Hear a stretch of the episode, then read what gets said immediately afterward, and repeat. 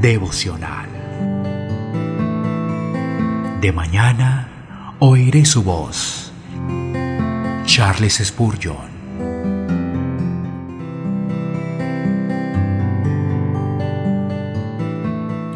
Apocalipsis, capítulo 14, versículo 1.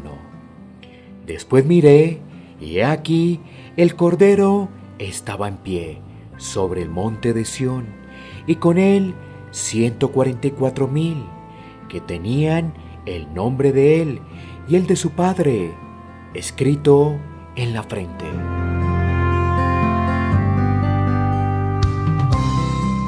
El apóstol Juan tuvo el privilegio de mirar a las puertas del cielo y de escribir lo que vio.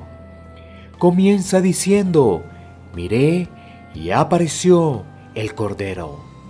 Esto nos enseña que el principal objeto de contemplación en el estado celestial es el Cordero de Dios que quita el pecado del mundo.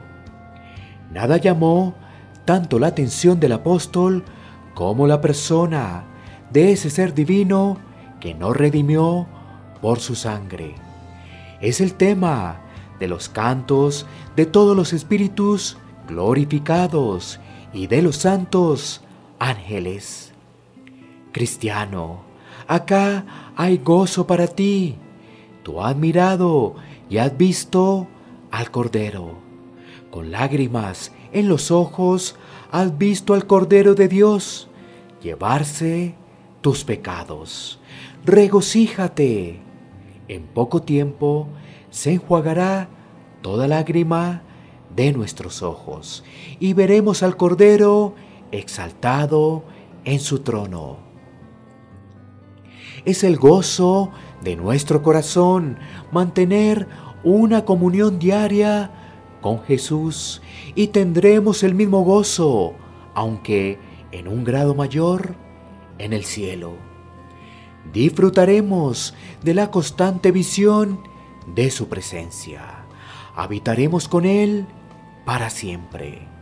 Como dice el apreciado Rutherford, el cielo y Cristo son la misma cosa. Estar con Cristo es estar en el cielo. Ese prisionero del Señor, con mucha dulzura, escribe en una de sus brillantes cartas, Señor Jesucristo, si tuviera que estar en el cielo sin ti, sería el infierno. Si estuviera en el infierno y te tuviera, estaría en el cielo para mí, pues tú eres todo el cielo que quiero.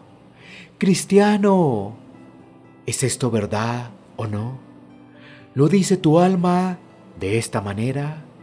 Todas las arpas no pueden hacer un lugar celestial si Dios muda su hogar u oculta su rostro. Todo lo que necesitas para estar bendecido, muy bendecido, es estar con Cristo.